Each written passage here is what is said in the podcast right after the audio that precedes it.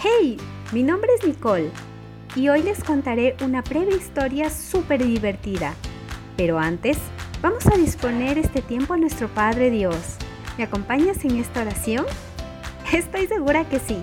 Así que cierra tus ojos, inclina tu cabeza que vamos a comenzar.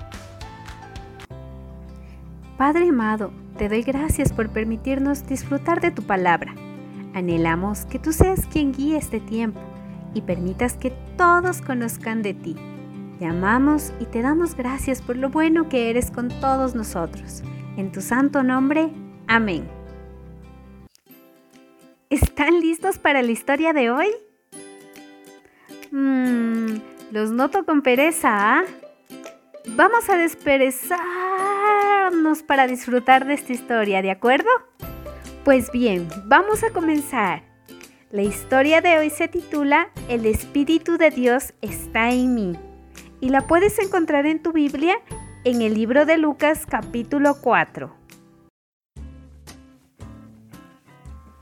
Las noticias sobre Jesús circularon rápidamente por las aldeas y pueblos de Galilea. Mientras enseñaba bajo la guía del Espíritu Santo, todos los que oían sus prédicas en las sinagogas quedaban maravillados. Un día de sábado, Jesús acudió a la sinagoga de su aldea natal, Nazaret, como era su costumbre.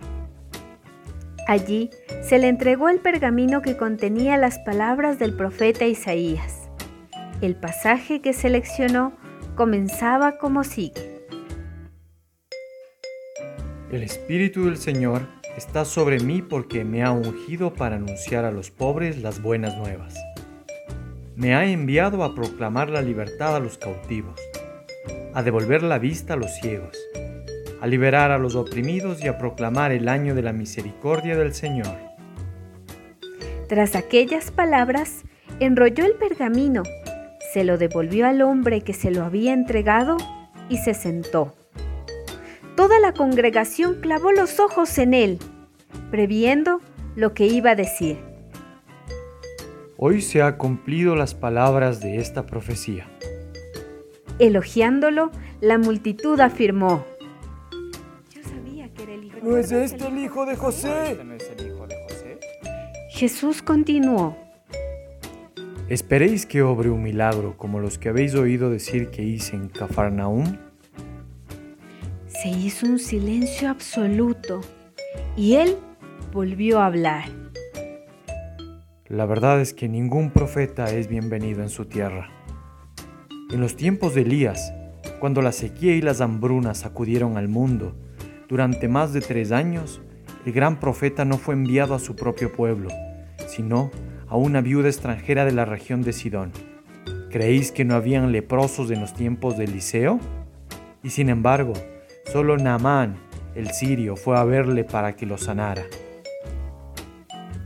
Cuando los congregados en la sinagoga oyeron aquellas palabras, enfurecieron. Sacaron a Jesús a empujones de la sinagoga y lo llevaron a través de las calles angostas hasta la cima de la colina, sobre la que se erigía la aldea. Se sentían tan indignados por sus palabras que querían echarlo abajo.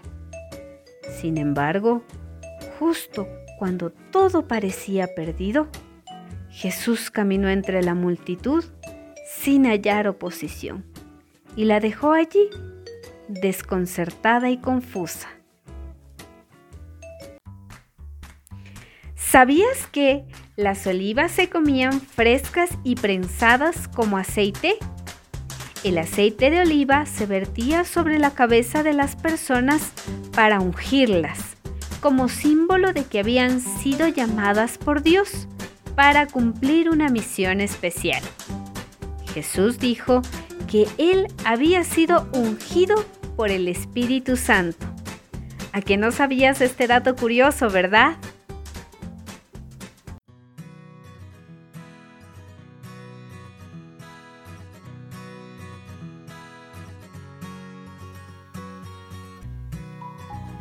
¡Wow!